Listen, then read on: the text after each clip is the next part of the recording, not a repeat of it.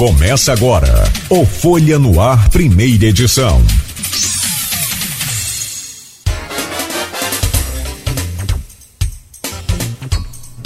Segunda-feira, dia 3 de outubro de 2022. Pós primeiro turno, começamos mais uma edição do Folha no Ar, ao vivo aqui pela Folha FM 98,3 emissora do grupo Folha da Manhã de Comunicação, ao vivo também pelo Face, pelo YouTube, pelo Instagram. Daqui a pouco esse programa estará editado em podcast. Logo mais, ao vivo, a reprise né, deste ao vivo de hoje na Plena TV. Estamos gratos e felizes, sobretudo pela audiência de ontem durante a nossa cobertura, em que a gente agradece profundamente a todos os nossos é, ouvintes, aqueles que nos acompanharam também pelo Face, pelo YouTube, Instagram, enfim. Nosso agradecimento já abrindo este programa de hoje. Programa de hoje que, segundo o Instituto Nacional de Meteorologia, Campos terá. Tem até um alerta de tempestade aqui, mas olha é, Campos com tempo nublado, e de fato amanhece com tempo nublado, 26 de máxima, 19 de mínima. Agora faz 21 graus. Há um alerta de tempestade, porém a chuva prevista com a probabilidade em percentual, porcentagem, o Instituto Nacional de Meteorologia prevê somente a partir das 8 da noite, 7 horas da noite, é que deve chover numa proporção aí de 30 a 40%, segundo o Instituto Nacional de Meteorologia. Hoje no programa a gente conta com duas é, figuras extraordinárias, presença da Kátia Cristina Brito Viana, pró-reitora de Extensão, Cultura, Esporte e Diversidade do IFE, e o Jefferson Manhães, reitor do nosso IF Campus. A gente vem é, falar de quinta-feira da de oportunidades que será realizada esta semana e para você que é trabalhador, para a comunidade de um modo geral, esse programa hoje vai ser muito importante para esclarecer, para encurtar aí esse caminho entre a sua necessidade e as necessidades das empresas, das instituições de ensino, enfim, é, o que você precisa saber sobre essa feira de oportunidade. Que oportunidades são essas?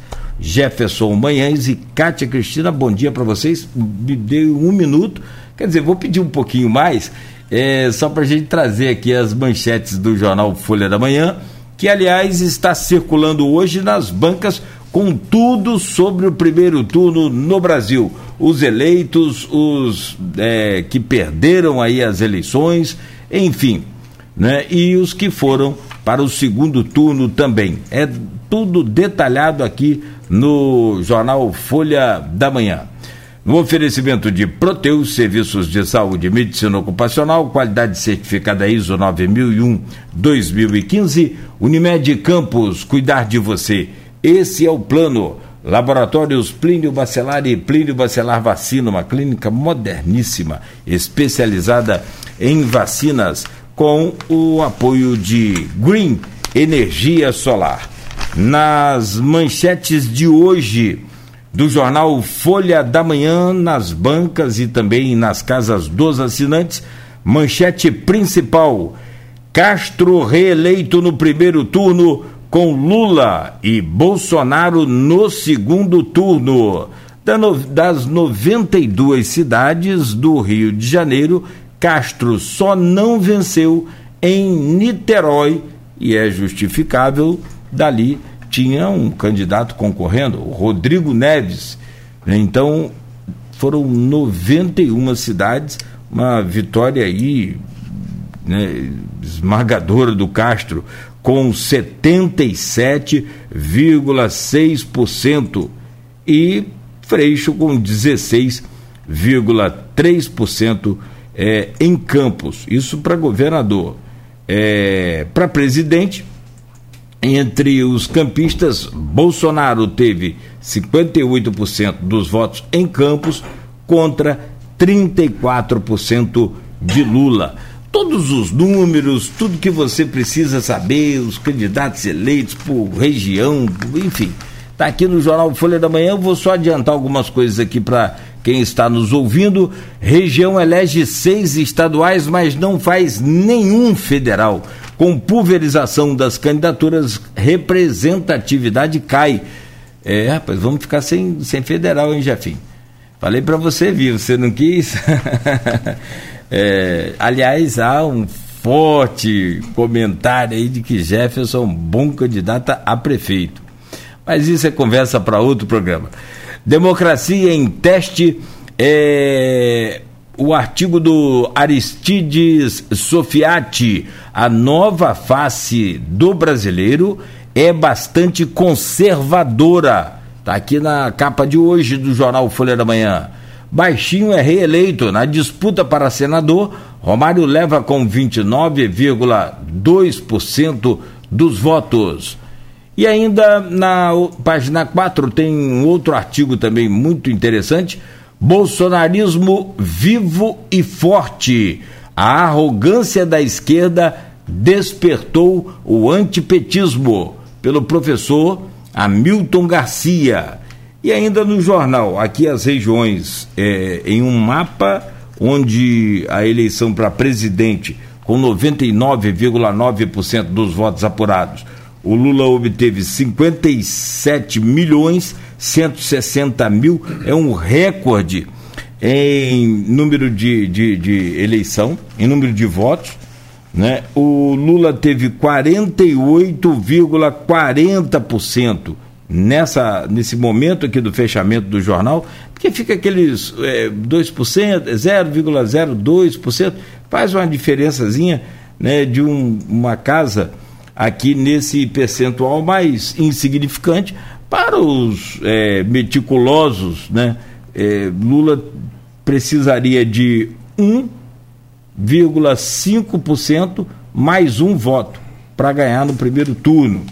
Bolsonaro do PL teve 43,22% dos votos. Os institutos acertaram os votos do Lula.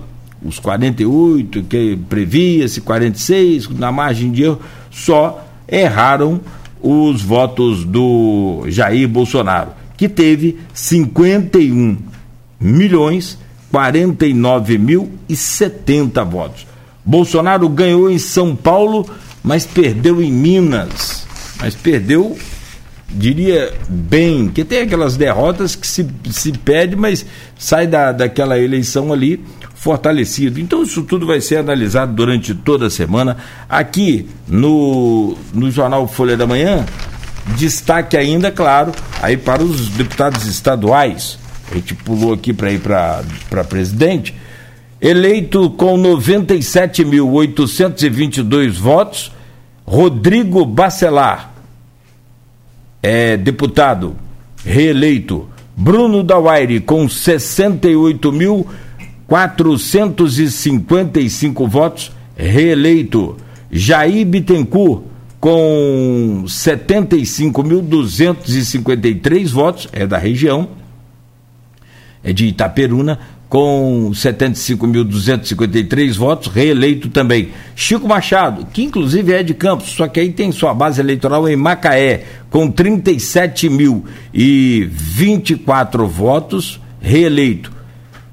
Carla Machado, eleita com 34.658 votos. Excelente votação da, da Carla Machado. Inclusive em Campos, com mais de 10 mil votos.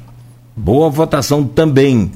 E o outro deputado, agora também de Campos, que então ficamos com dois deputados natos de Campos e dois deputados natos de São João da Barra, que representam, evidentemente, aqui a bancada da nossa região, junto dos outros dois que a gente já citou. O Tiago Rangel, que atualmente é vereador em Campos, foi eleito com 31.175 votos.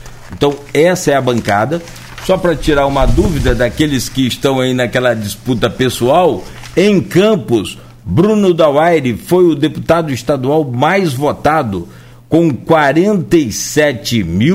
47.542 votos. Essa é aquela polarização das famílias eh, Garotinho e Bacelar.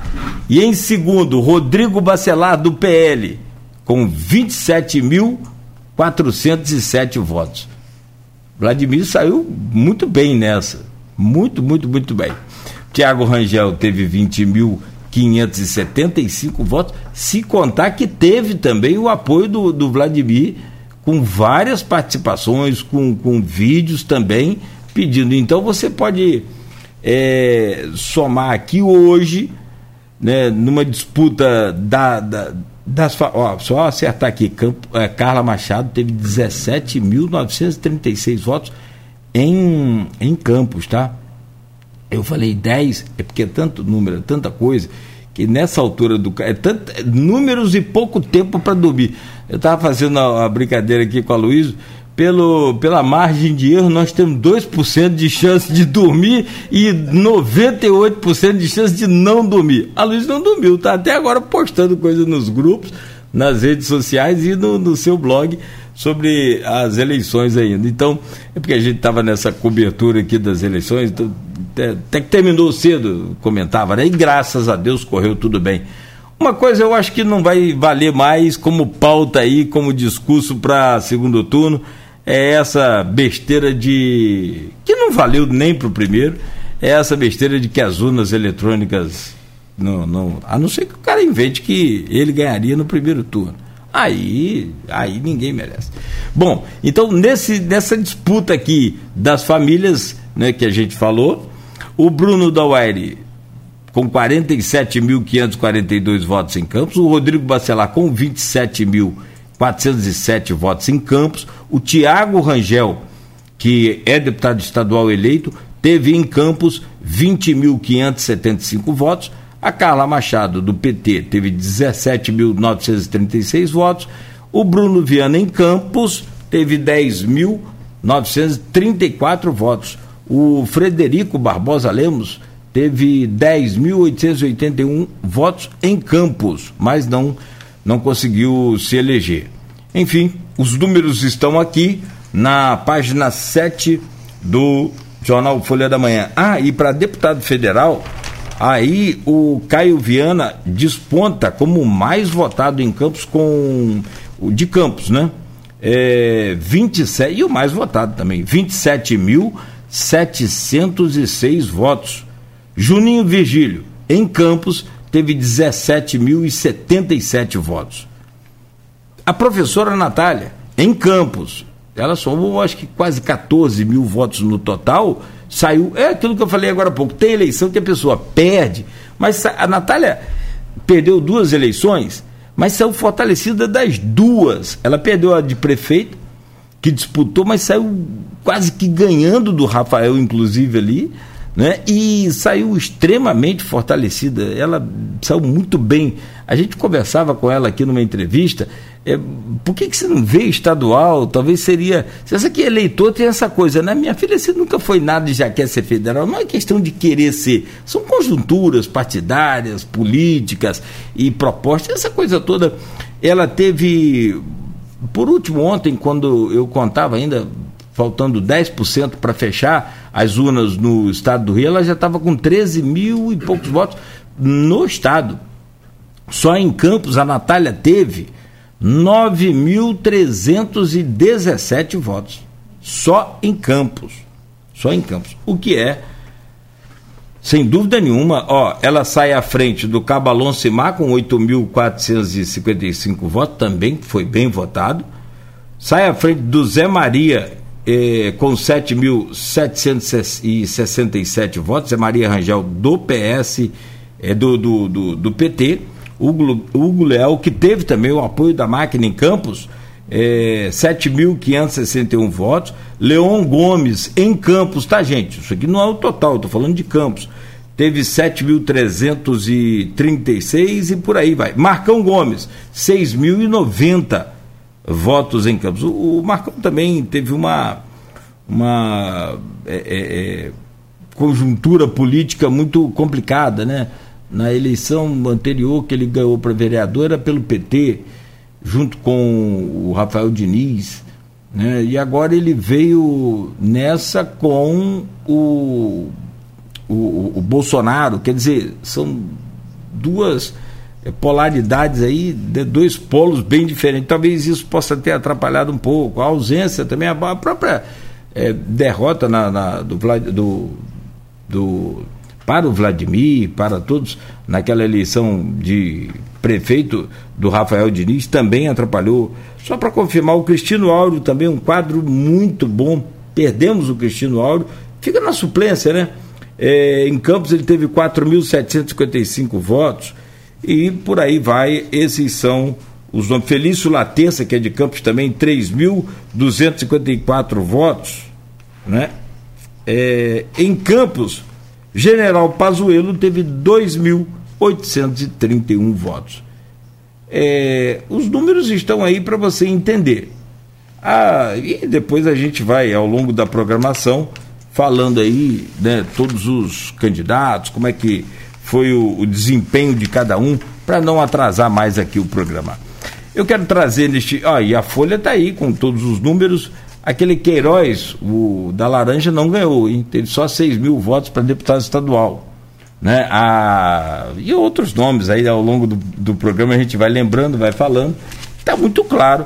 Essa, essa frase aqui do professor queridíssimo Aristide Sofiati, ela é bem.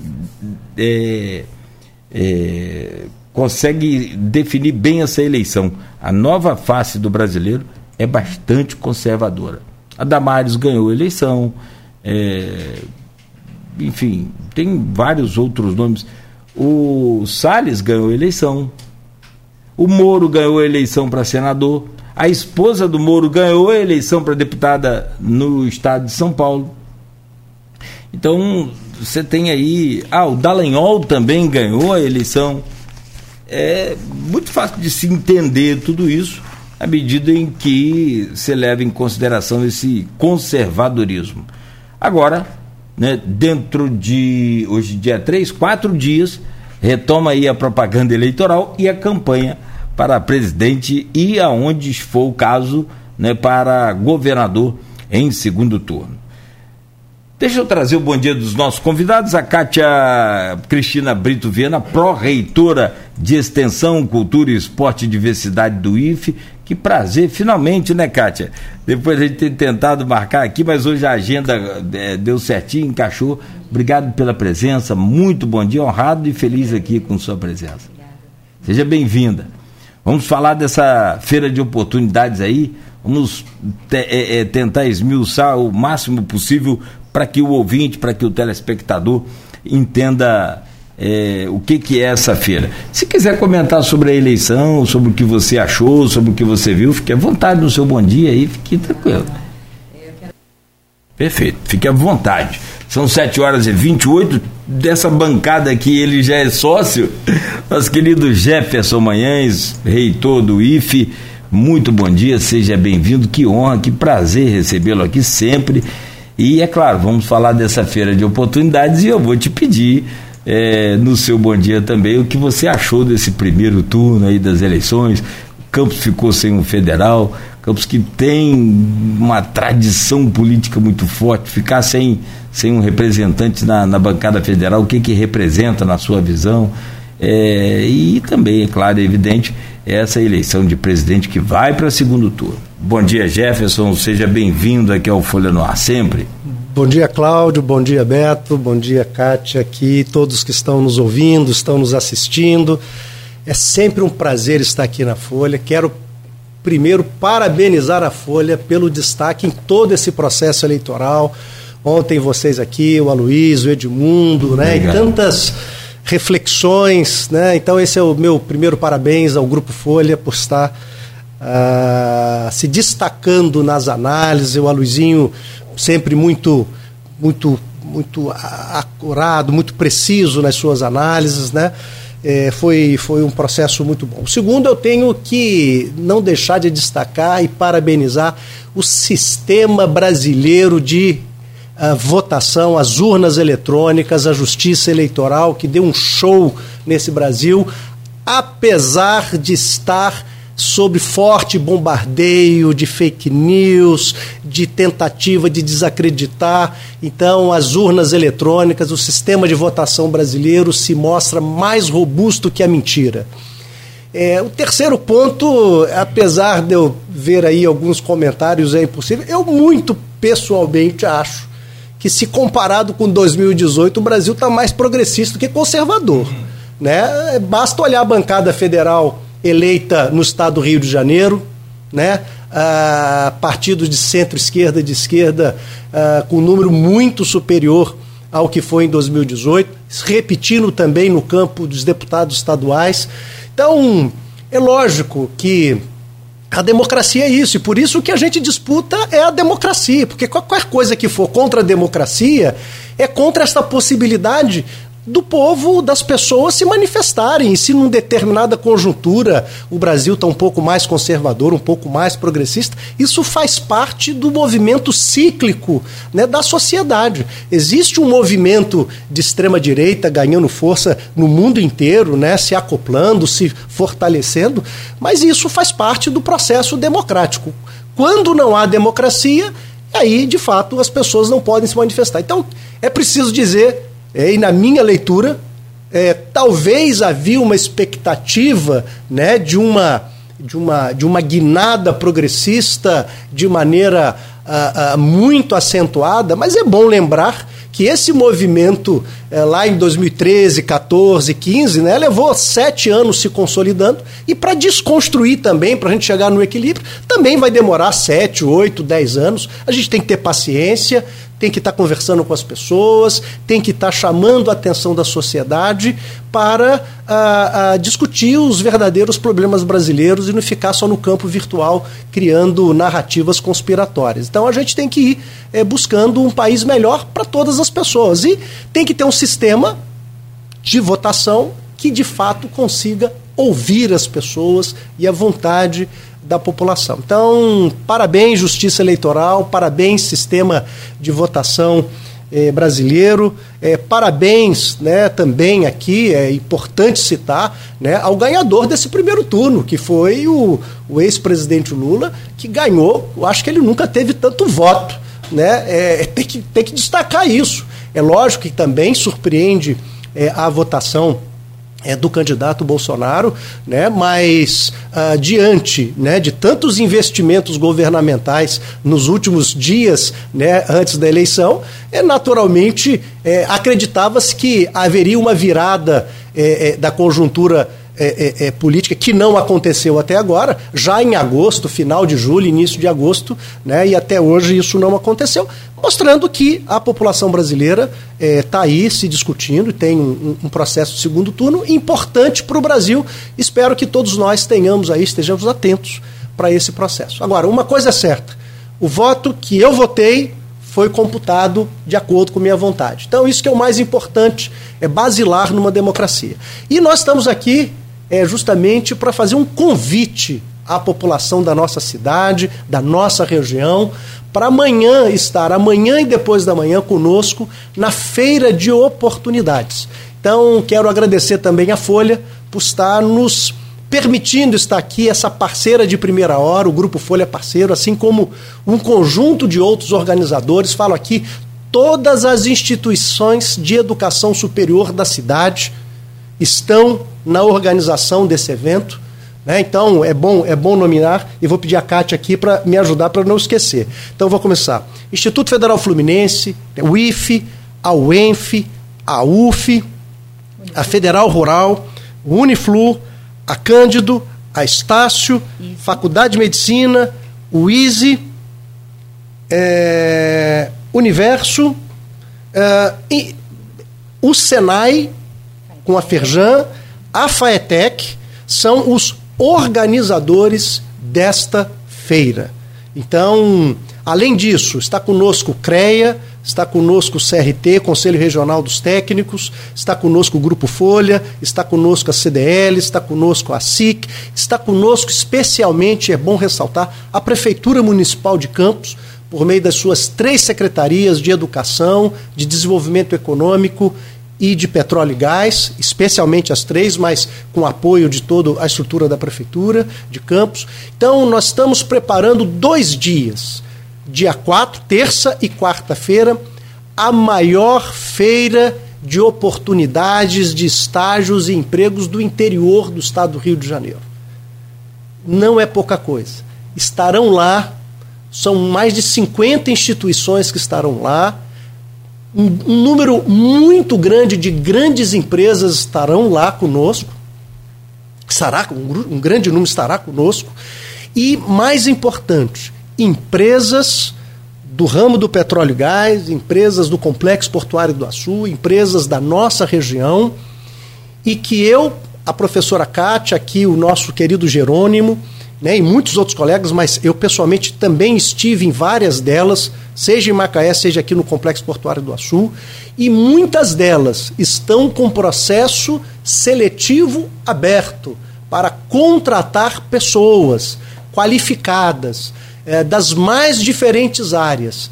E é por isso que nós estamos aqui chamando os estudantes das nossas instituições, os que já se formaram, a população em geral que se formou e que tem aí uma, uma, uma habilidade, né, um curso técnico, um curso superior, ou que é, tem um curso de qualificação, para estar conosco terça e quarta-feira, de 14 horas às 20 horas, no Colégio Salesiano, no, naquele espaço externo enorme que nós vamos estar lá com os estandes dessa empresa, um conjunto de palestras que eu vou pedir à professora Kátia depois, ela, ela tem muito mais competência, porque é a coordenadora desse grande programa, mas eu quero aqui, em nome do Instituto Federal Fluminense, em nome do FIDESC, de todas as instituições que estão na organização desse evento, das instituições de educação superior aqui do, do, do e formação técnica aqui do nosso município, é, fazer um convite e pedir para todos que estão nos ouvindo,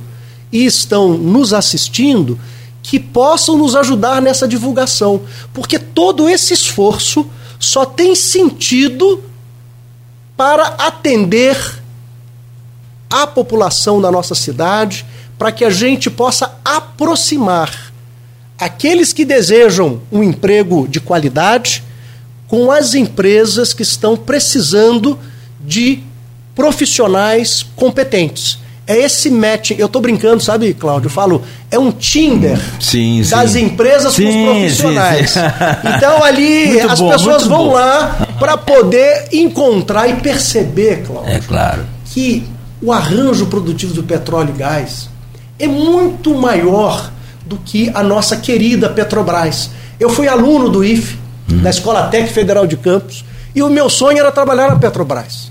E boa parte dos estudantes que lá estão também sonham em trabalhar na Petrobras porque querem trabalhar no petróleo e gás.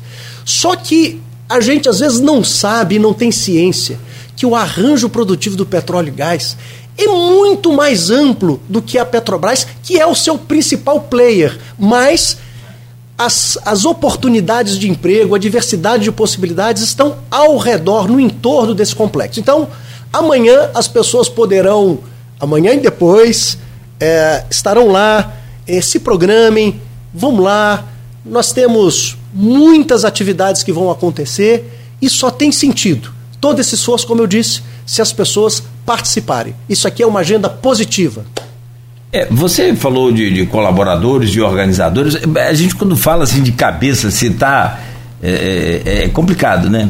Enumerar é muito, muito raro de acertar. Eu não sei se você falou da prefeitura também. Falei, prefeitura, tem o destaque, inclusive a prefeitura é um grande parceiro de primeira hora também. Nessa logística toda. Todo, o investimento de todos os estandes, isso é investimento da nossa cidade, por quê? A Kátia que sempre fala, esta feira de oportunidades não é só do IFE, não é só da UENF, não é só da prefeitura, é da, da região é da cidade de Campos do município, mas de toda a nossa região. É uma feira que estará de agora em diante no calendário oficial da nossa região, porque é uma coisa boa para as pessoas, é bom para as empresas, é bom para o trabalhador, para o profissional, é bom para as instituições formadoras, porque a gente forma pessoas para que elas se insiram no mundo do trabalho. Então essa é uma estratégia que nós pactuamos para aproximar o profissional das empresas que desejam contratar e o profissional que deseja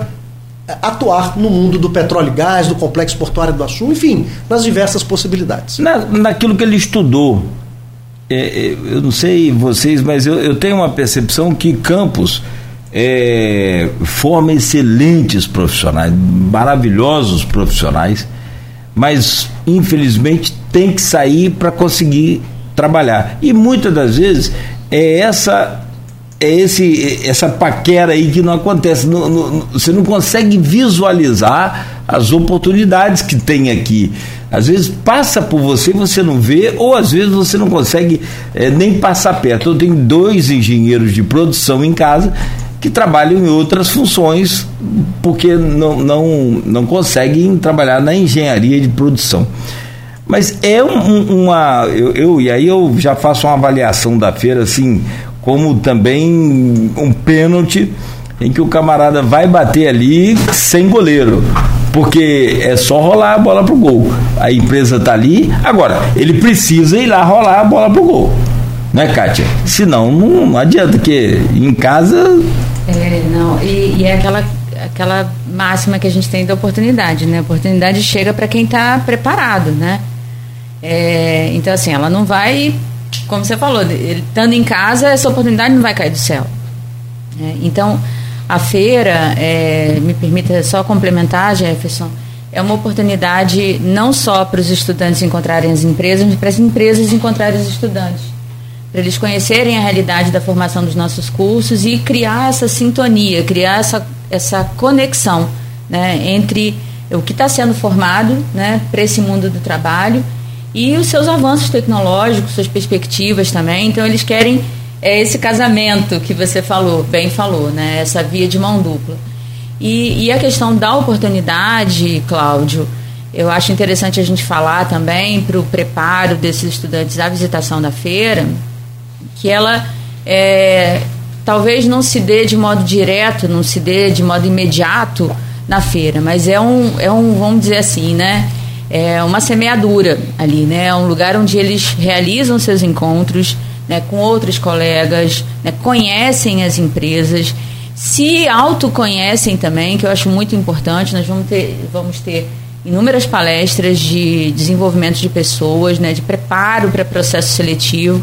Então é importante ali naquele momento esse estudante que está em formação, que está buscando esse mundo do trabalho, se perceber né, e se aprimorar para esses processos seletivos. Então, é, e também falando, estendendo um pouco mais sobre a programação, teremos programação técnica também, além de desenvolvimento de pessoas, onde as empresas vão mostrar né, o que elas fazem. Aí são palestras mais voltadas para a área técnica, né?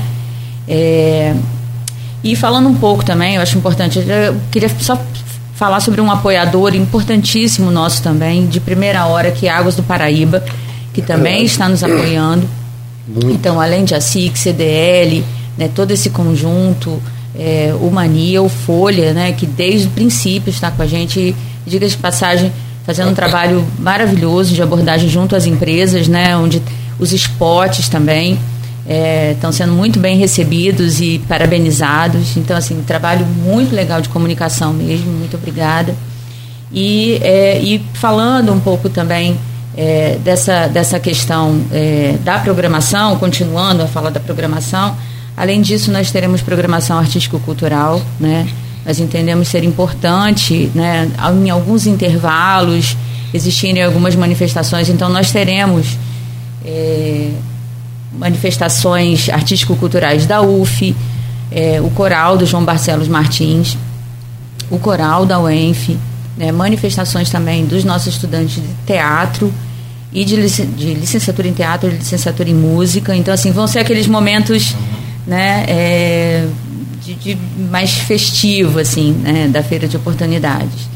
É, bom, quanto aos estandes, acho que Jefferson já falou, né, nós temos ocupação máxima dos estandes, temos os estandes ocupados por instituições, temos os estandes ocupados por empresas também. Então, as oportunidades, né, é bom que se perceba, ela pode se dar no âmbito acadêmico e pode se dar também no âmbito né, do, do efetivo ingresso no mundo do trabalho, na inserção profissional. Né? É, e é bom lembrar que também né, é, o, o, caminho acadêmico é um caminho, é, é uma trilha né, para inserção profissional, para o mundo do trabalho. Né? Então, essa ocupação dos estandes é, é 100%. Né? Os estudantes podem ir também na perspectiva do, do, das academias, das instituições que lá estarão se apresentando também. Né? Pensar na sua elevação de escolaridade, pensar na sua qualificação profissional. Gente, nós teremos um espaço também na feira é, onde é, as pessoas podem cadastrar, se cadastrar em vagas abertas, né, vagas que a, a secretaria, a subsecretaria de qualificação e emprego de campos está colocando, está, tá, estão abertas essas vagas e aí oportunidade de cadastro. Também para esse público, oportunidade de entrada em segundo desemprego, carteira de trabalho. Então a gente vai ter um stand lá na feira só destinado a esse público, né, que é um público muito importante, é um público numeroso. Nós temos um grande número de, de pessoas procurando postos de emprego, procurando ocupação para pessoas desempregadas. Então, é um, é um serviço muito então, importante é, também é, na feira. É bom deixar claro que não é exclusiva para estudante, ou não, pra, é para a comunidade, é, é para o trabalhador. Sim. Isso, então assim, é, é, eu queria assim, do destaque que dois destaques que a Kátia falou. Primeiro aqui destacando o papel né, da Água do Paraíba, uma empresa que não só está nos apoiando na organização, mas estará lá com stand também ah, a busca, né, buscando profissionais, oportunizando. É, oportunizando. Então tem um papel desde a primeira hora se colocou é, conosco. Então já agradecendo. É, um outro, uma, é, o Cicobi também foi o muito Cicobi Fluminense, é, que é na verdade Fluminense. ali na porta do IFE, né? É, é, é nasce o, a partir o professor dos, do IFE que recebe é. bem já vai ali e guarda o é. dinheiro todo do Cicobi. Do Campo Centro. Isso, em frente ao nosso Campo Centro ali, nosso instituto. uma outra coisa importante eu queria também destacar, porque é isso, né? essa feira é o encontro das empresas das pessoas que desejam estar nas empresas e as, as instituições formadoras. E, e é, é, então eu, eu, vou buscar às vezes uma empresa e eu posso perceber que eu não tenho a qualificação para estar nessa empresa, mas eu vou ter ali todas as instituições de formação profissional, Senai, IFE, FAETEC e as universidades, né? É, é, todas elas. Então, o, o, estudante ou aquele trabalhador, aquela pessoa que não tem a qualificação, ela também vai ter a oportunidade de conhecer como estão os processos seletivos dessas instituições, quais são os cursos que elas oferecem, porque é o nosso papel mostrar para as pessoas que elas precisam estar continuamente se preparando. Então é um estímulo. Olha, tem a oportunidade, né, mas precisa de você estar qualificado. Então, quais são as qualificações possíveis? Como é que eu posso fazer? É, tem algum tipo de uh, uh, facilitador? Isso tem bolsa? Não tem? Todas essas questões poderão ser ali conversadas. Então, é, o que nós estamos pedindo para as pessoas irem, mas não é ir para fazer uma visitinha, vai lá. É, para conhecer, é, é, guarde um tempo, reserve um tempo, são apenas dois dias de duas da tarde até as 20 horas, entrada gratuita ali no Colégio Salesiano. São mais de 35 empresas que estarão lá, grandes empresas estarão lá. Empresas que eu estou falando, Cláudio, eu fui visitar, empresas que têm 1.800 funcionários, 1.700 funcionários. Tem uma que vai lá, já está com processo para 200 vagas. Então, assim, não é algo. É, é, é, é algo assim muito importante. Então nós estamos fazendo um esforço muito grande para ter a, a, a, as pessoas lá, né? É, fizemos um primeiro movimento aí com muito esforço, a professora Kátia e, e, e todas as instituições, para a gente poder levar as empresas para lá, as instituições, e agora nós precisamos que o público esteja presente conosco e serão muito bem-vindos, né? Então, terá também, você vai poder visitar, e como disse a professora Kátia, palestras de formação né? Então, é, saúde do trabalhador, estou pensando no profissional, pensando as empresas se apresentando, né? e também importante, né? o trabalho é fundamental, mas também a gente tem que ter um pouco do lúdico. Por isso, nós vamos ter aquilo que é a manifestação cultural das empresas para tornar esse ambiente mais agradável também. Eu quero saber mais sobre a feira, claro, evidente. É, eu vou pedir licença a vocês só para fazer o intervalo E no próximo bloco a gente fala mais sobre essa questão dessa dinâmica de como foi conseguir trazer essas quase 40 empresas. Porque não é brincadeira. Você chegar para um Juscelio de Águas do Paraíba, é fácil, porque o cara é um. Muito gente boa. Cara, Juscelio é um, é um gentleman, né? É, a gente sabe. E acessível. E ele tem uma paixão pelo Instituto Federal Fluminense. Ah, imagina. É impressionante. É. Então a gente fica muito encantado. E, quando, e ele, quando nós fomos lá, né, para outras questões também ano passado, e o prazer que ele tinha de nos receber, porque boa parte dos, dos profissionais lá são do Instituto Federal Fluminense, né? Então ele, e ele tem uma, um encantamento e, e, e assim, é o sim no primeiro momento quando a gente está falando da relação Instituto Federal Fluminense Águas do Paraíba. Mas nem todos são assim, então você tem um trabalho de, de, de, captação dessas empresas aí. É, Cláudio, e... eu só queria chamar a atenção, porque uhum. é a terceira coisa que eu queria falar, ressaltando que a Kátia apontou, não são apenas as vagas das empresas que lá estarão, porque a secretaria, a subsecretaria de, de qualificação é, é, emprego, ela estará com a base de vagas de outras empresas, que é um trabalho constante que eles fazem na Prefeitura de Campos. Então, é, é, as pessoas vão poder também conhecer como é que esse sistema, como é que ela se candidata às vagas, não só daqueles que ali estão, mas também de outras empresas que estão vindo para Campos, estão ampliando os seus, os seus quadros e precisam de pessoas, e lá vai ser a oportunidade de você conhecer esse serviço também né, que a prefeitura oferece para os cidadãos. Então a gente vai fazer o intervalo. Eu, eu vou falar uma coisa para vocês. A gente, é, após o intervalo, a gente comenta sobre isso, que é o pós-pandemia. Foram dois anos sem a realização da feira também.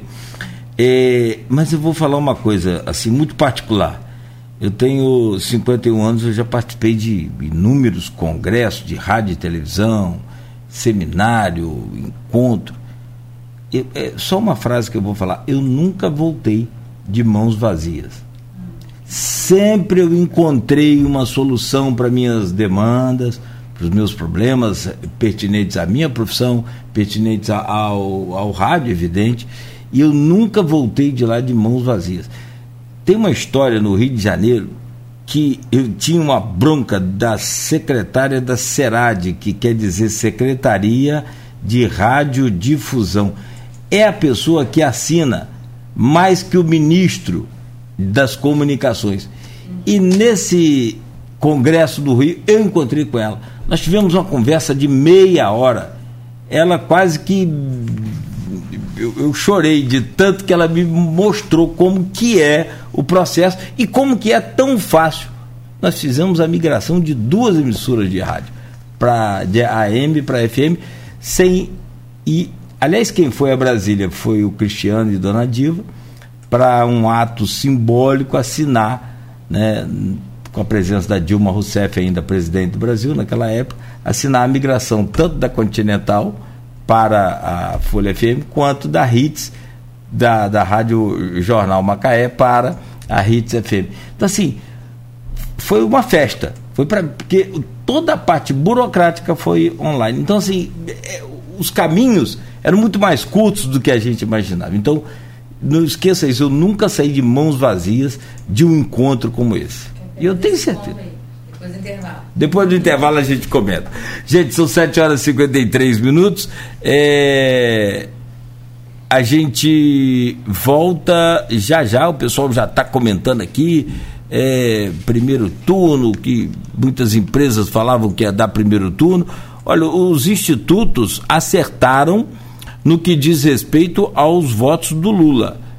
É, 48%, dentro da margem de erro, com 2%, poderia chegar a 50% e dar primeiro turno. Sim, poderia dar 46%. Agora, erraram nos votos de Bolsonaro.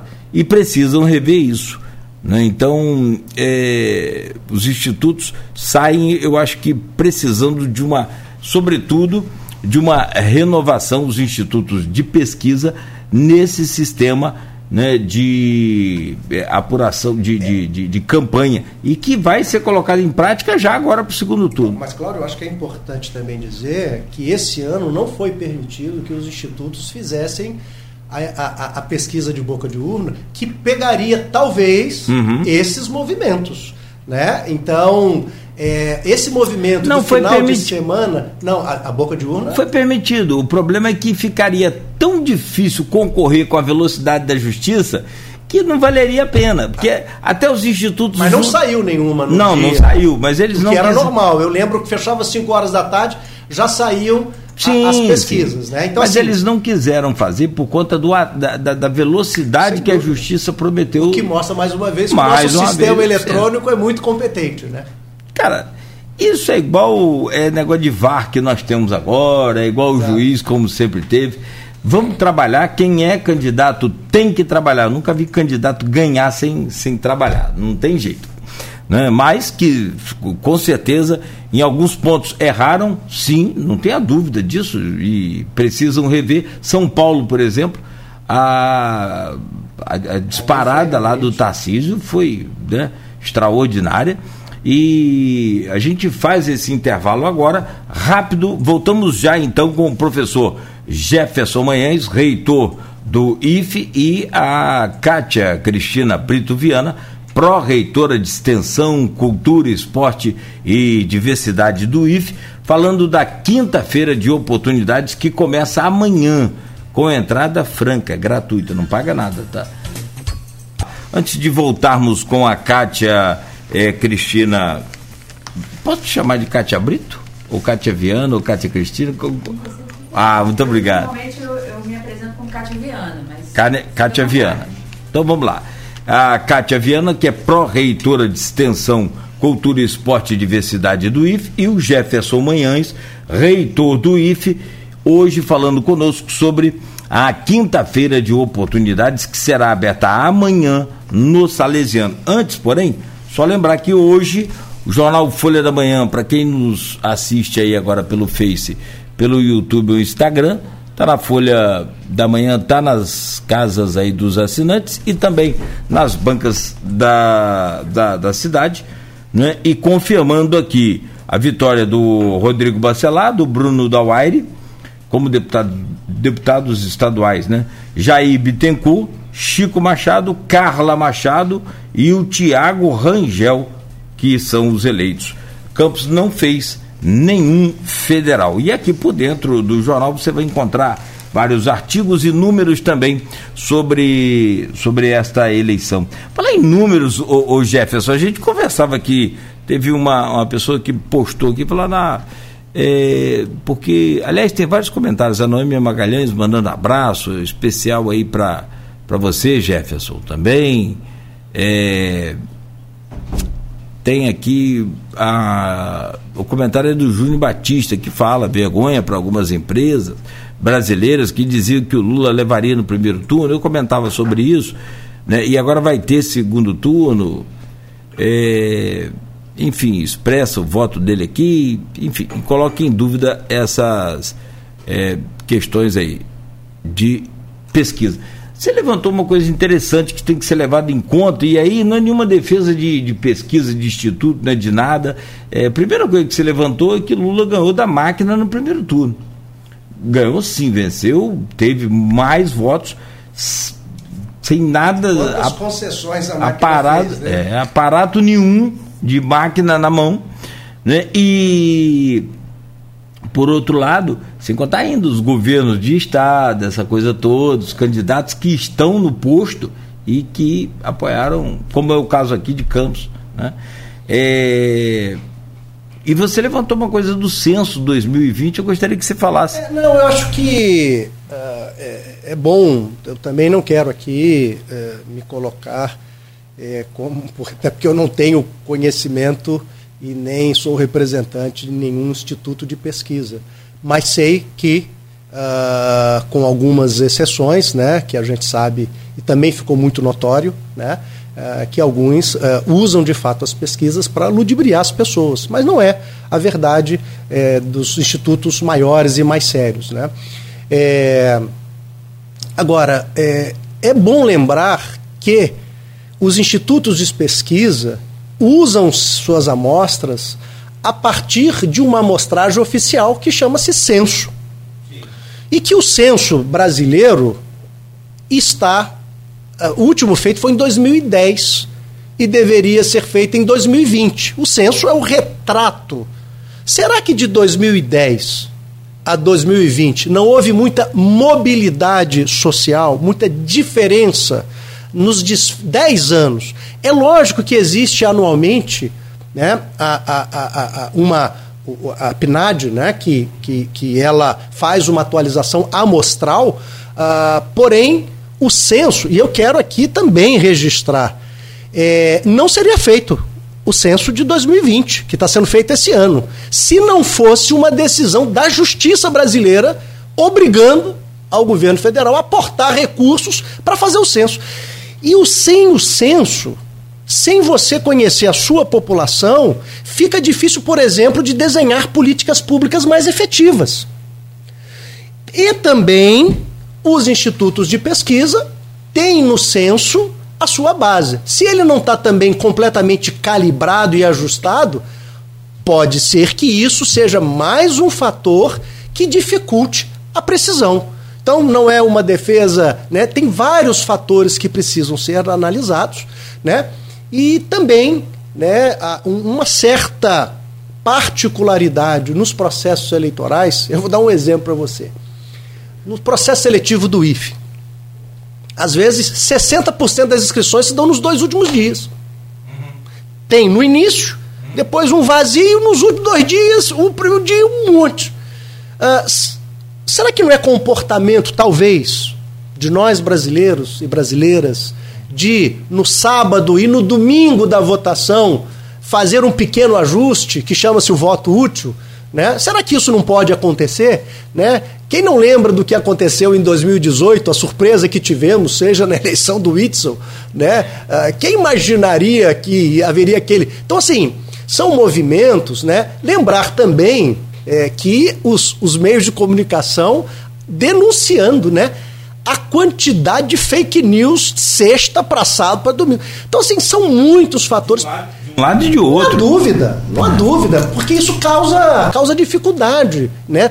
Isso não ajuda as pessoas no seu processo decisório. Então, é, também, né, a gente sabe que o poder da máquina né? E aí eu estou falando aquele dia da eleição, né? Infelizmente a gente tem também alguns agentes políticos, né, que usam de meios escusos, né, para poder tentar cooptar né, pessoas tão fragilidades socialmente, com dificuldade, né, que usam ali, é, a, a, enfim, é, meios que não são tão democráticos e republicanos, né, é, para poder é, tentar interferir nesse processo de, de, liberdade de votação. Enfim, mas de qualquer maneira é, esse fenômeno e, e, e dessas eleições uh, do segundo, principalmente São Paulo e Rio de Janeiro, né, também a eleição do, do, do governador no, no, primeiro turno, com uma distância dessa magnitude, também não foi captado.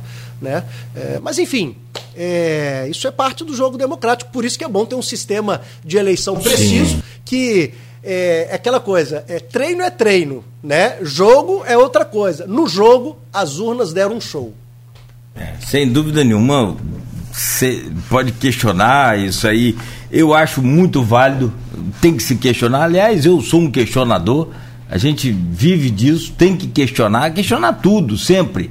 Agora, tem que ter uma base para se questionar. Não é mas, sair claro, também lunaticamente. É, mas o que está acontecendo hoje não é um questionamento que está acontecendo hoje não, é, é sim, um descredenciamento. Aí não, aí é eu não, aí eu não aprovo. perniciosa, porque é, a ciência, por exemplo, ela só avança por meio da dúvida, sim, da criatividade. Sim. Agora, na perspectiva de aprimorar e não na perspectiva não de, de descredenciar. Deteriorar. A é. ciência brasileira vem sofrendo frontalmente. As universidades e instituições públicas brasileiras vêm sofrendo frontalmente. Né? Institutos sérios de pesquisa e de monitoramento da Amazônia vêm sofrendo frontalmente.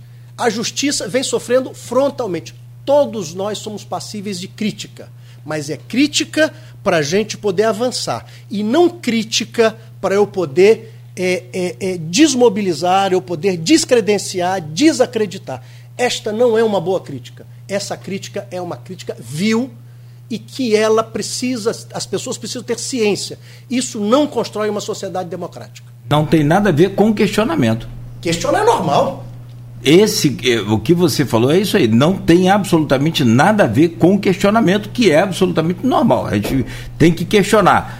Não, não é, é desacreditar ou descredibilizar, como você falou. Meu amigo, isso é uma metodologia que a extrema-direita está usando no mundo. No mundo todo. É terra arrasada. É. Não é só aqui.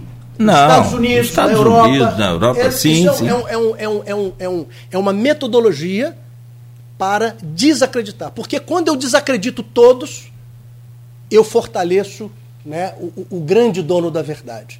E aí nós, ao invés de trabalharmos com argumentos, como você falou, com trabalhos científicos, nós vamos trabalhar em cima de convicções e de opiniões. Isso é bom para uma boa conversa numa festa, num barzinho, né? mas não é na academia, na ciência, para a sociedade. Nós precisamos de políticas públicas sérias, lastreados em informações sérias, em argumentos consistentes, para que o mundo possa avançar. Sem dúvida. Bom, voltamos a falar da quinta-feira de oportunidades e a gente falava sobre o pós-pandemia. Como é que está a expectativa de vocês e também sobre algumas empresas que a gente pode inclusive citar e deve citar o nome.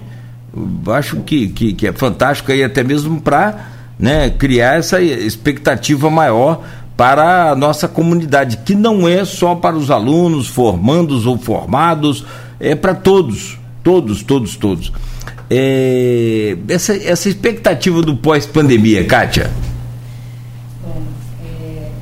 Pode chegar para pertinho desse microfone aí, por favor, Kátia, por gentileza. Olha, Cláudio, nós há algum tempo falávamos, nós falamos, né, que essa feira é, acontecendo depois desse momento de pós-pandemia é para a gente um momento de, de esperança, de renovação.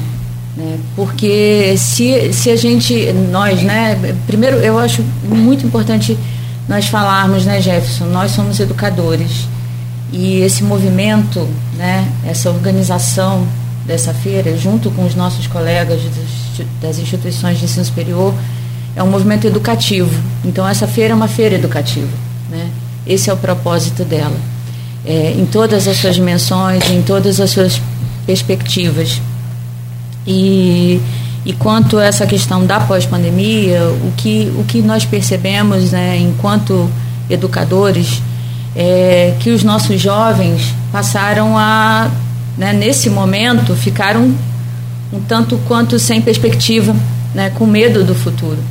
Então, alguns, muitos, né, que nós detectamos, saíram das instituições, né, ou porque é, dentro das suas casas, né, a situação estava ficando difícil, então ele optou, né, é, pelo trabalho, né, às vezes por um, por um posto imediato, por uma ocupação e interrompendo sua, sua formação.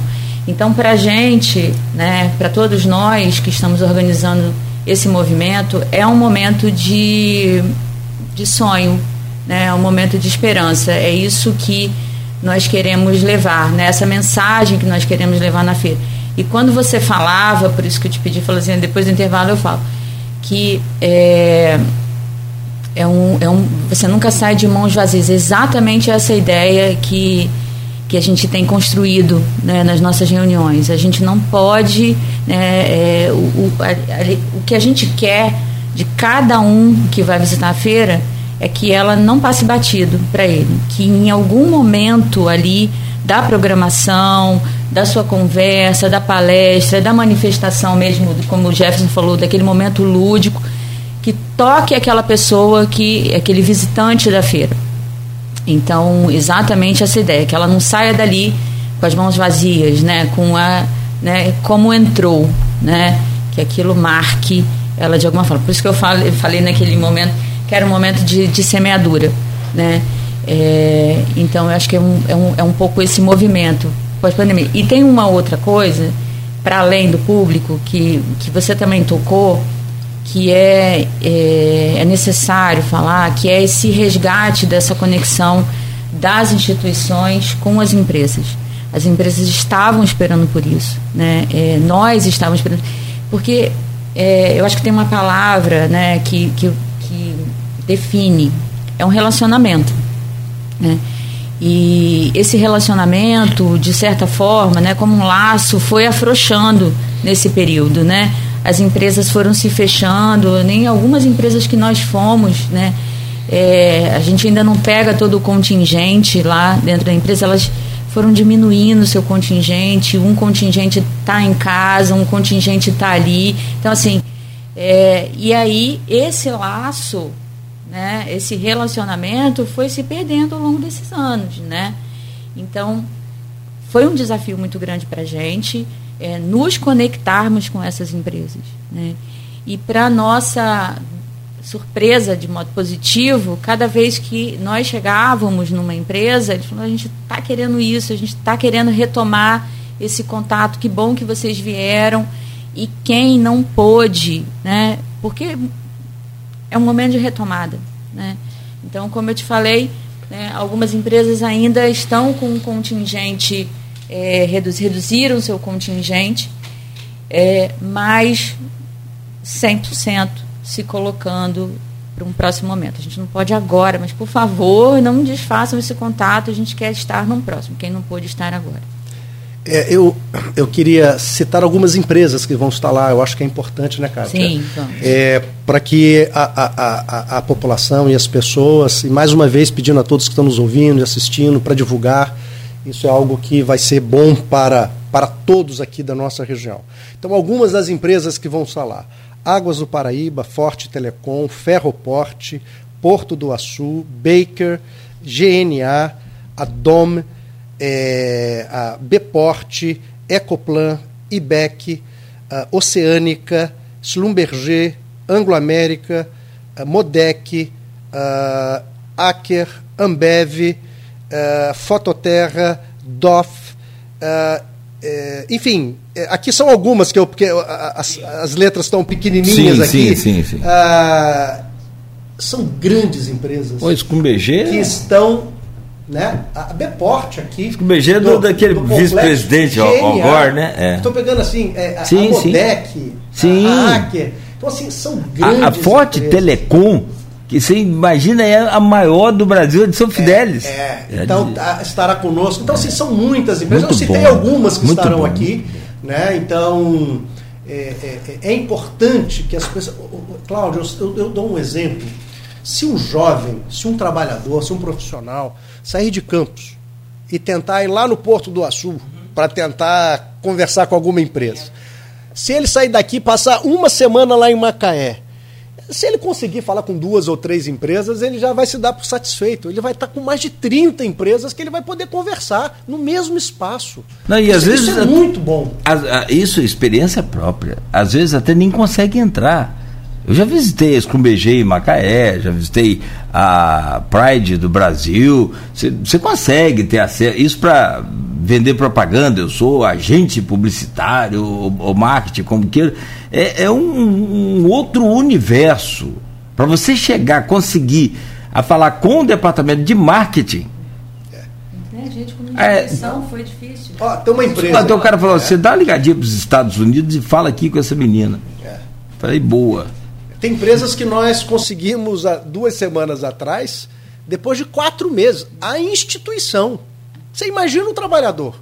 Porque, como a Kátia falou, muitos, primeiro, que antes da pandemia tinha um quadro. Depois da pandemia, as pessoas mudaram. É, então você já perde o contato, às vezes, que você tinha antes e não tem agora. Outra coisa, você chega lá e aquela pessoa está em teletrabalho. Então a pessoa que te atende não está naquela semana. Aí eu, eu, digo, como que um estudante, um formando, um trabalhador, ele não tem como voltar para Macaé na outra semana? Assim, é difícil. Então, isso aqui é um grande facilitador e por isso a gente gostaria de reforçar aqui o convite e o apoio das pessoas para a gente poder divulgar ainda mais. Tem o site da nossa da Feira de Oportunidades, que está disponível com, com todas as informações, com as palestras. E aí, Kátia, explica um qual, pouquinho. Qual o endereço desse site? Vou te falar. Hum, por favor. eventos.if.edu.br barra Feira de Oportunidades 2022. Repetindo. Repetindo. Ah. eventos.if.edu.br barra Feira de Oportunidade. Já achou aí, né? Feira Achei de aqui. 2022. Tudo junto, 2022, né? 2022. Isso. Tá aqui, já achei. Eu vou postar lá na, na, na nossa página no, gentileza. fe, Muito obrigada. no Face. Porque Você sabe o que? Eu, portal, nesse ah, portal, Cláudio, pois não. é, o, o visitante, né, o público, pode ver a programação e pode se inscrever. Isso é muito importante Pras falar palestras, aqui. né? Se inscrever para as atividades, né? Quais atividades que estão sob inscrição? As palestras e oficinas. Temos mais atividades. Nós temos o tour científico, né? É, que as inscrições estão encerradas. Nós fechamos o tour científico já para grupos de estudantes de oitavo e nono ano.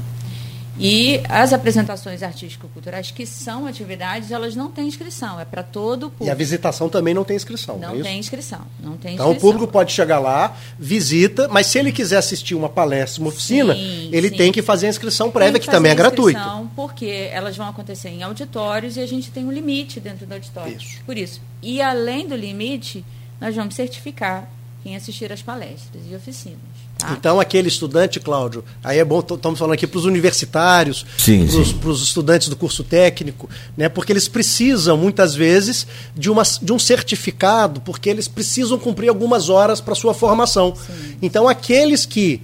Por isso que é preciso a inscrição, como a professora Cátia falou, pelo número limitado e porque será dado um certificado para cada atividade que esse estudante ah, ou pessoa ah, ah, ah, que estiver lá assistindo vai receber esse- essa certificação. Eu não, não conheço, assim, nessa proporção. Você tem agora a Rio Oil Gas, que é um sucesso, é gigante, mas é outro propósito. É outro Tem propósito. nada a ver. O que eu quero saber de vocês é assim, onde vocês viram esse modelo de feira de oportunidade? Porque, sinceramente, eu não conheço nessa proporção. Você tem aí um, um final de semana numa Praça São Salvador, que a prefeitura reúne lá o balcão de empregos acho que vagamente eu me lembro aqui de já ter feito alguma coisa assim, ou aquele é, ação comunitária que eles fazem, a prefeitura leva Sim. a, a prefeitura toda naquela comunidade, né, ação global e tal. E ali leva também o balcão de. Vocês copiaram esse modelo? Vocês inventaram? Não. Como é que foi isso aí? É uma, é uma construção que começou ah, no nosso Instituto Federal Fluminense. Eu era diretor do Campo Centro e quando nós começamos a gestão em 2010, nós começamos a perceber que havia um distanciamento né, ah, ah, de empresas. Né? Quando eu fui estudante, Cláudio, a Petrobras ia dentro da escola para selecionar. 80% dos alunos iam direto para a Petrobras. A Petrobras fazia processo seletivo dentro da Escola Técnica Federal de Campos. Em 2010, quando nós assumimos lá, é, havia um certo distanciamento, né?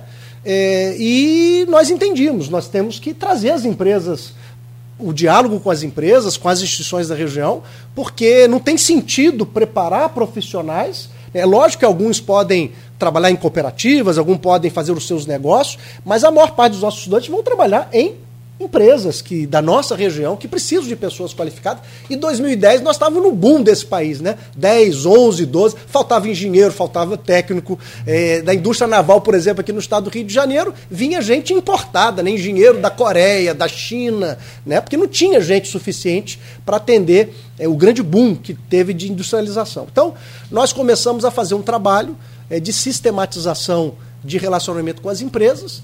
E aí fomos construindo. Existem algumas feiras, a PUC no Rio de Janeiro, o nosso Cefet Rio de Janeiro, eles têm algumas feiras de estágio um pouco com esse mesmo princípio, e isso nos inspirou para que a gente pudesse, então, a partir de 2010, eh, eu fui diretor durante eh, de 2010 até 2000 e, abril de 2016, e até 2015, todos os anos nós fizemos o que lá chamava-se Amostre-se, né?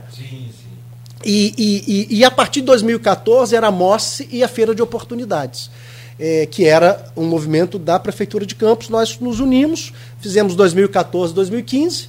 2016, 17, 18, infelizmente, o, o Rio de Janeiro passou por um cataclisma, né? Ah, época, eh, enfim, mais de 200 mil empregos foram perdidos aqui.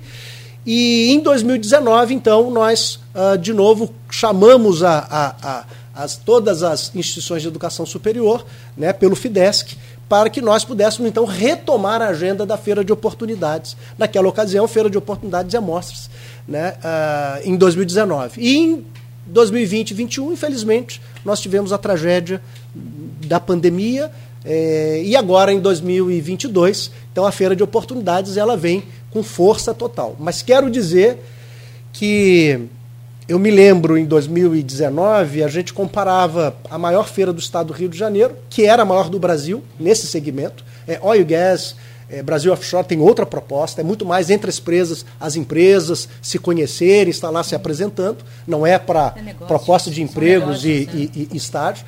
Mas a PUC Rio tem a maior do Rio de Janeiro e, na verdade, a maior do Brasil. E a nossa só perdia no estado do Rio de Janeiro para a, a PUC Rio à época. Eu não sei nem se esse ano a PUC fez, que é uma grande instituição.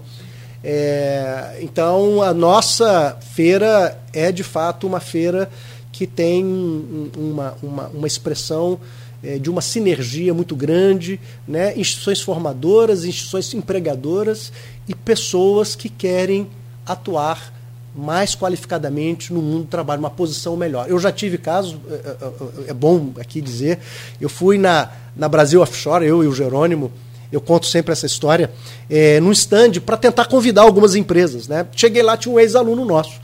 E ele disse, professor, nós vamos. Nós vamos por quê? Porque o meu primeiro emprego eu consegui na feira de oportunidades. E nesta empresa que eu estou hoje, eu, eu, eu consegui no ano seguinte também na feira de oportunidades. Então, não só a pessoa às vezes não significa e não é para trazer que todos que vão lá vão conseguir o seu emprego, isso, ou seu estágio. Isso isso não é verdade. Mas um número muito expressivo de pessoas começam ali um relacionamento com as empresas e se candidatar e conhece os processos seletivos, muitas para o seu primeiro emprego e para recolocação no mundo do trabalho, numa segunda posição, numa outra empresa que elas julgam eh, que seja mais adequado para as suas eh, qualidades, para as suas expectativas. Então, é um momento muito positivo de, de matching, né? Como a gente fala, do Tinder, né? Desse encontro, né? Do, do, do, daqueles que desejam profissionais qualificados, que são as empresas, as organizações, as instituições formadoras, mas especialmente aqueles que desejam estar no mundo do trabalho. Tem a qualificação, mas às vezes não tem a oportunidade de encontrar aquela empresa que ele gostaria de trabalhar, de contribuir, enfim. É um momento que aquele que a gente fala é um ganha-ganha, né? Todos que estão ali são oportunizados. A empresa é oportunizada, o trabalhador é oportunizado, as instituições formadoras são oportunizadas, né? Enfim, ali vai estar o Poder Público Municipal de Campos, a prefeitura, com seus serviços na área de emprego e renda, né? Então, enfim, é, é um espaço muito, muito. Olha, eu essa é a minha foram 2010, 11, 12, 13, 14, 6, 7. Essa é a oitava que eu participo como parte, de alguma maneira contribuindo. Posso te dizer, eu acho que tudo depois da pandemia está um pouco mais intenso quando tem presencialidade. Essa tudo, é tudo, tudo, tudo. É, então, a expectativa das empresas, e Kátia tem esse espírito até melhor do que o meu, porque ela, nós tivemos uma reunião na semana passada com as empresas, foi Kátia, Kátia coordenando. As empresas estão com muita expectativa. Quando a gente vai conversar com os estudantes, estão com muita expectativa. É, e, e, quando nós fizemos pré-lançamento, lá no dia 4, é, foi 4 de agosto, não foi, Kátia?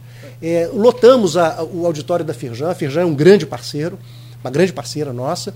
É, e assim, é, o clima muito positivo. Então, tudo indica que amanhã então, amanhã, terça-feira, dia 4, e quarta-feira, dia 5, no Colégio Salesiano, de duas da tarde até as 8 da noite, as pessoas poderão lá encontrar os estandes, conversar com as empresas. Hoje podem já fazer inscrições naquilo que ainda há vaga, eu não sei se todas têm, mas deve ter. Então, oficinas, palestras, enfim, eh, aproveitem o máximo, ao máximo essas oportunidades que estão postas, né? Deixa eu só corrigir aqui, o Renato Carvalho está me lembrando aqui que, é, e aí faço a correção então, que a Halliburton Company é uma empresa multinacional americana e é do Al Gore, que foi vice-presidente dos Estados Unidos na acho que 2012, 2012 com o, Clinton, né? É, e, e não a, a Scrum BG, como, a, como eu falei aqui, peço desculpas. Mas foi com Bush. com, ah, com Bush, com Bush. Não, é, o, o Al Gore foi com Clinton. Mas o, o, o, dono da Halliburton foi com o Bush, é o vice-presidente do Bush. Do Bush. Sim. É isso aí. É. O Al Gore, pelo, o Al Gore é, é, é, é, ele é um grande ativista uh, ambiental, né? Uhum. Inclusive uhum. a indústria de petróleo, né? É muito questionada, né? Uh, uh, então, mas o, o vice-presidente do, do George Bush, ele era o dono da Halliburton, ou um grande acionista, mas alguém muito importante. Então atualiza aí. Só para não, não, confundir não passar a informação. É, é, de fato. Então, corrigido. É, eu, eu, fico na expectativa é, é do seguinte, porque o sonho daqueles jovens formados ali, ele muitas das vezes é frustrado justamente pela distância e a pandemia a pandemia foi um caos né, no que diz respeito ao distanciamento. Ela provocou um distanciamento do ser humano fantástico. E você falava aí agora há pouco, Jefferson. E tudo que envolve presencialismo no pós-pandemia, cara, tudo superlotando.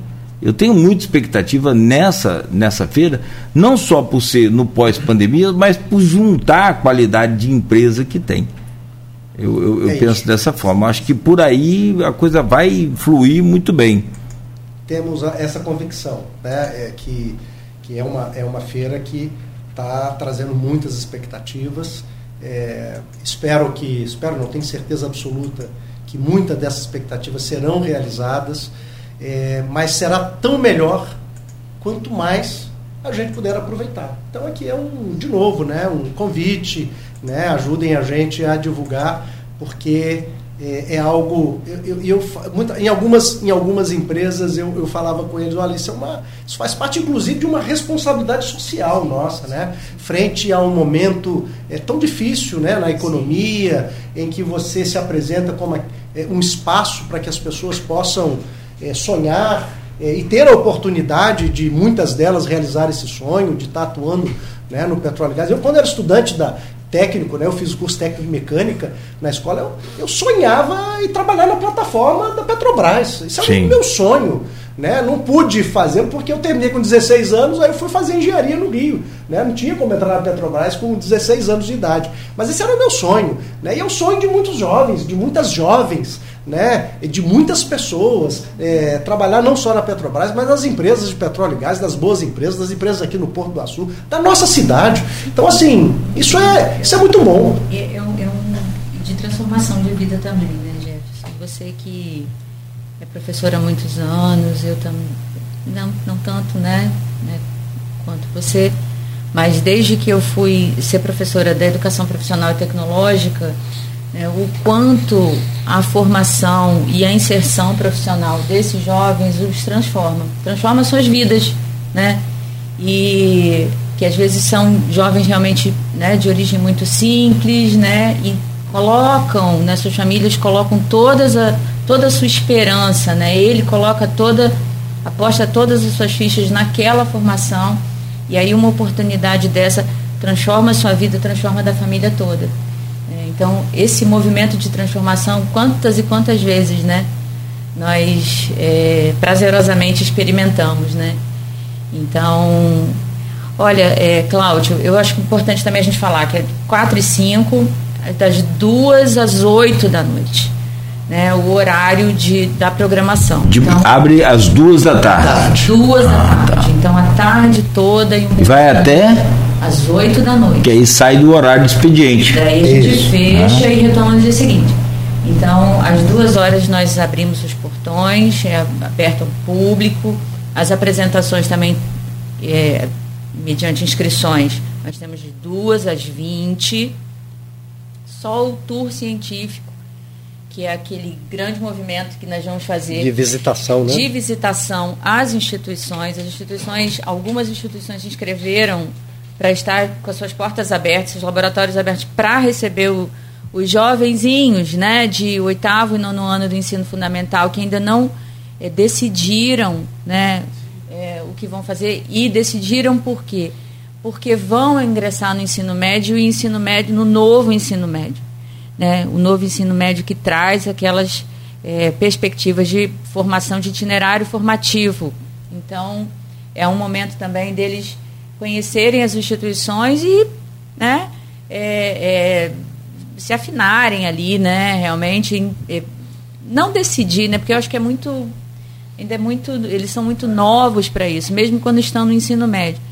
Mas conhecer já é um passo importante, né? Conhecer, entrar num laboratório lá na Faculdade de, de Medicina de Campos, entrar num laboratório da UENF, entrar num laboratório do Instituto Federal, entrar no Senai, o quanto aquilo ali vai mexer com ele, vai mexer com os sonhos dele. Poxa, é isso, né? Então, assim, a gente usa uma expressão, né? Encantamento, maravilhamento. É isso que nesses jovens a gente quer provocar com esse tour científico. Agora, Cláudio, eu, eu queria também chamar a atenção é, quando a professora Kátia diz a questão da transformação das pessoas. É, o professor Gilberto Paz Rangel, que era o diretor da escola, foi diretor, e quando eu era estudante, quando eu assumi a gestão como diretor-geral, ele fez questão de ir na minha sala e me mostrou alguns quadros. E ele falou assim: Jefferson, é, não esqueça das atividades culturais. Eu sempre investi muito na banda, investi muito em esporte, porque esses jovens que entram aqui, eles chegam aqui com uma renda familiar, às vezes de um salário mínimo, um salário e meio. E quando eles se formam dois ou três anos depois, eles vão para uma empresa ganhando 5, 6, 7, 10 salários mínimos. É uma diferença salarial e de, da sua vida muito grande. Se eles não tiverem uma formação humana, cultural, que muitos deles não tiveram essa oportunidade ao longo da sua vida, eles vão para caminhos muito tortuosos. Então, o Instituto Federal Fluminense, a rede federal, tem a compreensão que nós não temos o compromisso apenas em formar pessoas tecnologicamente competentes. Nós temos que formar gente competente, porque senão nós vamos estar ah, ah, ah, deixando esses jovens num processo de consumismo e de tantas outras coisas, porque ele sai de um patamar financeiro em pouco tempo muito grande. Porque depois de ser um técnico, ele pode, alguns deles têm acesso a determinadas empresas e eles ganham duas, três, quatro vezes mais do que os seus pais ganhavam. E ele sempre viveu numa vida de muitas restrições. E depois, quando ele tem acesso a esses bons salários, ele começa, às vezes, a ter um, um, um, um comportamento que, se ele não tiver uma formação uh, mais sólida, ele pode ter é, é, é, dificuldades no futuro. Então, por isso, mesmo na feira de oportunidades que a gente está lá, a gente faz questão, né, Kátia? É, todas as instituições de educação aqui, porque nós queremos mostrar para as pessoas que nós precisamos de competência tecnológica? Sim, mas precisamos de leveza, suavidade, cuidado, trabalhar com as emoções. Eu sempre digo, Cláudio, as pessoas são contratadas pela competência cognitiva, pelas suas habilidades cognitivas e manuais. Três meses depois, elas são demitidas pela sua, pelo seu comportamento inadequado ou porque não têm uma inteligência emocional adequada. Então é preciso preparar as pessoas com competências intelectuais, habilidades uh, uh, do fazer, mas também do ser. Isto é fundamental. Então, para o Instituto Federal Fluminense, para as instituições de educação superior dessa cidade, a nossa compreensão é que educação se faz com todo. Eu trabalho com sujeitos, eu não trabalho com robôs, com máquinas, eu não tenho que adestrar pessoas, eu tenho que formar pessoas para trans, serem transformadas e transformarem a vida. Por isso a gente faz questão, vai estar tá lá o ENF com, com atividades culturais, vai estar tá lá o IF com atividades culturais, vai estar lá a UF com atividades culturais e um conjunto de outras instituições que estão gentilmente com a gente lá construindo esse espaço de transformação de pessoas. Até porque é aquela história que você, que você falou, a pessoa tem que ter a disciplina da vida, tem que aprender né, nesse comportamento de caráter, de cidadão, porque você vai formar ali um cidadão que muitas das vezes também não teve essa oportunidade na, na sua própria casa. Pela toda a estrutura familiar que nunca existiu da forma que talvez deveria ser. Com pai e mãe presentes. Você tem hoje uma série de é, é, situações que você pode exemplificar, pode mostrar mas assim, é, tem várias crianças que vivem com os avós, não há problema algum nisso, mas que não tem com os avós, mas que não tem a mesma estrutura é, familiar que outros, e tem diferença sim nos colégios, nas Olha, escolas. É, é, o, o, Cláudio, a, uma parte muito expressiva das famílias brasileiras são monoparentais. Sim. E por isso, e, grande parte delas chefiada por mulheres. E que para sustentar os seus filhos e a sua família dão uma dignidade mínima, elas muitas vezes passam o dia inteiro cuidando do filho dos outros. Porque ela precisa conquistar um, um, um, um valor financeiro para poder tentar dar um pouco de conforto aos seus filhos e ela muitas vezes não fica com seus próprios filhos, porque precisam trabalhar, precisam buscar o seu ganho, é, ganha-pão. Então, assim, nós vivemos, então a escola, ela não substitui a família naturalmente, né, e nem podemos é, é, pensar isso, mas nós temos que compreender a dificuldade que as famílias brasileiras hoje têm né? Dificuldade de moradia, dificuldade de acesso à saúde, dificuldade de acesso a uma educação de qualidade, de, dificuldade de, de transporte. Tudo isso aumenta o desafio das famílias, além de serem famílias muitas vezes monoparentais por diversos fatores. Então, é, é, não é fácil ser uma mãe, né, hoje no nosso país, um pai, mas o que você falou é correto, é, é fundamental. A, a, a, essa presencialidade muitas vezes ela é retirada não porque os pais não querem estar juntos, né, mas muitas vezes pela, pela, pela dureza da vida. Né? É, naturalmente também a gente sabe que algumas, é, algumas pessoas, alguns adultos, né, talvez não, não assumam as suas responsabilidades, mas eu acredito que parte muito expressiva é porque elas são demandadas a, a outras ações para manter uma dignidade mínima. Né? Por isso é tão importante um Estado presente na vida das pessoas, né? não tutelando, não impondo normativas, mas dando a elas condição mínima de uma vida digna. Né? Isso é proteger a família. Proteger a família é garantir casa, é garantir trabalho de qualidade, garantir saúde, né? garantir que não haja violência contra as mulheres, contra as crianças. Isso é defender a família de verdade. Gente, são 8h45. Eu quero fechar aqui agradecendo a vocês e deixar para que vocês também possam encerrar e, e refazer o convite aí. É, para que todos possam. Eu, eu postei aqui o, o site eventos.if.edu.br ali você já acha de cara o banner da, da, da né, do evento. Né, só abriu ali, desceu, você já acha o banner da, da Feira de Oportunidades 2022. Não precisa nem digitar. Ou se você der um Google aí, acha também fácil, fácil. Então, Kátia, eu quero te agradecer pela presença. É, parabenizar de antemão, porque eu tenho certeza que é, vai ser sucesso, vai ser sucesso por tudo que se apresenta, mas sobretudo não só pela demanda que se tem no momento, mas pela qualidade que está sendo ofertada. Porque fazer uma feira é, tem um negócio muito legal que não tem nada a ver com feira, mas o cara falou comigo num desses cursos aí, eu, eu sou, eu fiz charcutaria, né? E linguiça, embutido, essa coisa toda. Aí o cara falou assim, ô meu jovem, eu gostei que ele chamou de meu jovem é, botar carne dentro da tripa qualquer um bota, mas fazer linguiça saborosa poucos conseguem fazer. Fazer feira qualquer um pode conseguir, mas fazer uma feira com qualidade e com as empresas de renomes que, que vocês conseguiram, aí é muito difícil, então eu vou cravar aqui, sem medo de errar nenhum, de que vai ser sucesso, e é o que eu desejo, sobretudo, para que vocês né, consigam total êxito e muito sucesso durante esses dois dias aí. Obrigada, Cláudia. E, e, e sabe, é, é um trabalho de muitas mãos, muitas cabeças.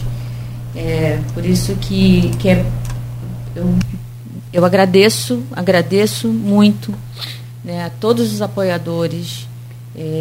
Estou é, aqui agradecendo em especial ao Grupo Folha, né, por todo o empenho para a comunicação, porque comunicar o evento é importantíssimo, né, e vocês têm feito um grande trabalho. Agradeço aos apoiadores, às instituições envolvidas, a toda a nossa equipe que vem se dedicando é, com muito, muito carinho mesmo para colocar cada elemento da feira, né, para deixar uma, né, é um símbolo ali, uma marca né, para aquelas pessoas que vão é, irão visitar a feira. É, eu, a gente em contato né, com os que eu estou chamando de participantes, assim, as pessoas que vão ocupar os estandes para além das instituições de ensino. É, do carinho dessas pessoas também no processo é, para decorar, para deixar um ambiente bonito, para saber o que, que eles vão oferecer para esse público.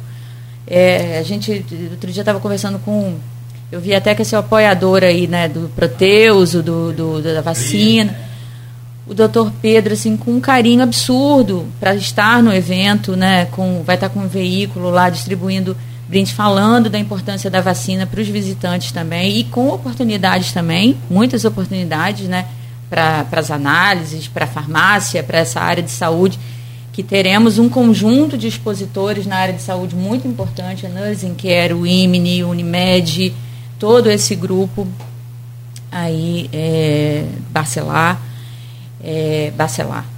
Então é, a gente está muito, muito feliz né, com o movimento, é, com muita expectativa, uma expectativa positiva, muito boa, e com muita gratidão por hora a todos os envolvidos.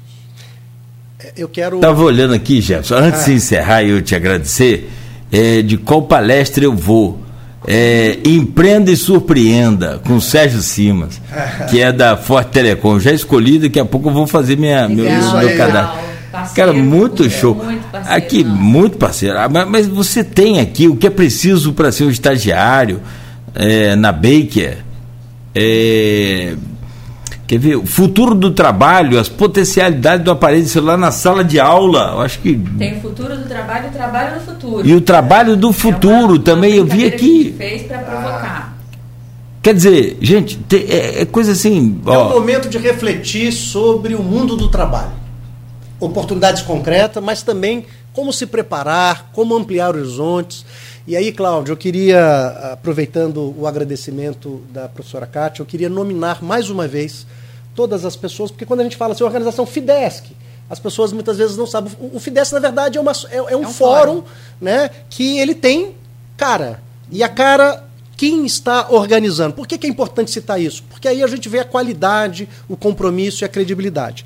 Instituto Federal Fluminense, o ENF, Estácio, UF, Faculdade de Medicina de Campos, Faculdade, é, é, Universidade Federal Rural, é, Isicenza, Uniflu, Universo, Firjan Senai, Universidade Cândido Mendes, FAETEC, Colégio Salesiano, que a gente quer também agradecer muito por ter é, é, cedido lá o seu espaço, Águas do Paraíba, ASIC, Cicobi, CREA RJ, CRT, CDL e um grande apoio, é, Folha da Manhã, Sebrae, Mania de Saúde e a Prefeitura Municipal de Campos como um grande apoiador e incentivador desse, desse momento. Então, esses são os organizadores. E citei anteriormente, as pessoas podem ver as empresas que estarão lá esperando as pessoas para que possa haver esse encontro de interesses positivos, republicanos, democráticos e de sonhos que poderão ser realizados. E aquilo que eu falei, eu repito, tomara que todos né, consigam sair de lá com algumas coisas, com, com várias coisas, né? Se nas, nas mãos, na cabeça, com uma nova visão. Uma conversa, um não é? é? é? tem aquela história. Com esperança. Mas é sobretudo isso, é, é, é, a questão da esperança é o que move a gente, né? é o que faz a gente levantar todo dia esperando que hoje sim será melhor do que ontem e amanhã vai ser melhor do que hoje. Isso só depende da gente. Ó, parabéns para vocês. Parabéns mesmo. E depois a gente faz um balanço. Não, vamos fazer o balanço. E tem um desafio uh, da gente depois, uhum. na Folha, a gente contar as histórias. Ah, sim, sim. Contar as histórias daqueles que foram lá, que obtiveram o êxito desse encontro com a oportunidade e depois como é que isso vem acontecendo. Esse é um, é um desafio Legal. que está posto. Eu contei uma história aqui, mas nós vamos, espero eu, contar muitas histórias. Muito obrigado, Cláudio, pelo espaço, né, por estar nos recebendo aqui e pela sua voz, uhum. né, que está ah, anunciando nos ah. vários momentos aqui da programação da Folha, né, sobre a feira de oportunidades. Muito obrigado, Beto. Aqui é o Aloizinho, que desde o momento que nós falamos com ele a primeira vez, ele disse: Olha, estamos juntos, né, um grande parceiro do Instituto Federal Fluminense, do FIDESC, das nossas instituições, a Folha. E mais uma vez, a Folha está de parabéns pela sua responsabilidade social, com a informação de qualidade, com a crítica quando precisa ser dada a crítica, a autocrítica, né, mas o compromisso de levar uma informação de qualidade, especialmente na decisão que nós estamos tendo nesse período de primeiros e segundo turno das eleições brasileiras. E mais uma vez, eu não quero eh, deixar de fazer. Parabéns ao sistema de votação brasileiro que deu um show ontem e vai se repetir no segundo turno. Como era de se esperar, mas Ontem foi um, uma lavada de alma. Muito boa. Kátia, obrigado mais uma vez. Professor, muito obrigado também. São 8 horas e 54 minutos em Campos. A gente faz aqui um minuto de intervalo só para fechar. Lembrando que hoje tem a Folha da Manhã nas bancas de toda a ah, cidade. Eu, eu ah. tive ontem o prazer de levar, ir junto com a minha filha, que pela primeira vez votou. Né? Então, oh, que legal, hein? Esse, esse é? meus parabéns e como ela é, se sentiu feliz que por bacana. exercer a sua cidadania. E é isso que a gente faz com processos democráticos sérios, né? Exercer a nossa cidadania. E graças a Deus correu tudo bem, Sim. né? Tudo, tudo bem. bem. tudo bem. O brasileiro é brasileiro, né? Ele vai, mas não, não vai nessa, nessa vibe toda aí lunática, não. Gente, são 8h55 agora, voltamos em instantes. Se pensa em exames laboratoriais, logo vem em nossa cabeça Laboratório Plínio Bacelar. Exames de rotina e os mais complexos, como exames de genética e biologia molecular, através do setor de biomol. O Laboratório Plínio Bacelar acompanha a tendência mundial em exames laboratoriais, com o que há de mais moderno e tecnológico para garantir o melhor resultado, auxiliando a classe médica na prevenção, no diagnóstico e no tratamento dos pacientes. Laboratório Plínio Bacelar, compromisso compromisso com a qualidade desde 1942. Devido à pandemia do coronavírus, recomendamos aos nossos clientes que solicitem os serviços pelos canais de atendimento não presencial. Site www.aguasdoparaíba.com.br, pelo aplicativo Cliente Águas, pelo chat interativo, que está disponível no site e no aplicativo, ou pelo 0800 772 0422. Águas do Paraíba, estamos mais perto de você. Guia de desconto, plano de assistência familiar Boa Viagem. Exclusivo para associados Boa Viagem. Adquira agora e ganhe descontos e benefícios em exames e consultas médicas para você e sua família. Guia de desconto. Solicite pelo WhatsApp 999396027. Não deixe para amanhã o que é necessário fazer hoje. Plano Boa Viagem. Mais que um plano, uma tranquilidade. Buscando sempre soluções inteligentes para atender as necessidades de cada cliente, a Talimac se tornou referência de qualidade em tudo que faz. Com uma equipe especializada e equipamentos de última geração, a Talimac é destaque em serviços de iluminação pública em vários municípios. Na área de shows e eventos, os trios elétricos e os painéis de LED Outdoor Full Color fazem toda a diferença. A Talimac possui caminhões Munk, os mais potentes geradores de energia, e tem ainda as estruturas modulares fabricadas em alumínio forjado com certificação ISO 9001-2008, que garantem segurança e beleza para estruturas como academia, igrejas, galpões e muito mais. Venha para o futuro. Venha para a Talimac Construtora. São João da Barra, telefone 22 99904 8606. Cansado de pagar mais de 500 reais de conta de luz? Gere sua própria energia com o sistema fotovoltaico. Financiamento em até 96 vezes e com zero de entrada. Pague a primeira parcela só depois de 120 dias. Vencer Green Solar. Há 10 anos oferecendo soluções em energia sustentável. Acesse greensolar.com.br e saiba mais.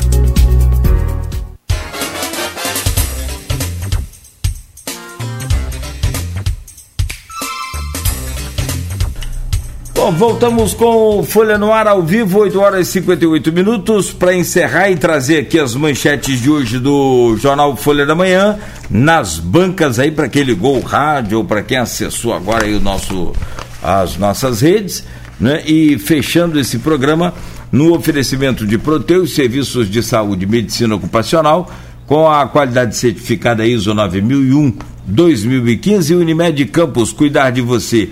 Esse é o plano. Laboratórios Plínio Bacelar e Plínio Bacelar Vacina e o apoio de Green Energia Solar. Nas manchetes da Folha, região elege seis estaduais, mas não faz um federal. Com pulverização das candidaturas, representatividade cai. Foram eleitos aqui pela região Rodrigo Bacelar, 97.822 votos.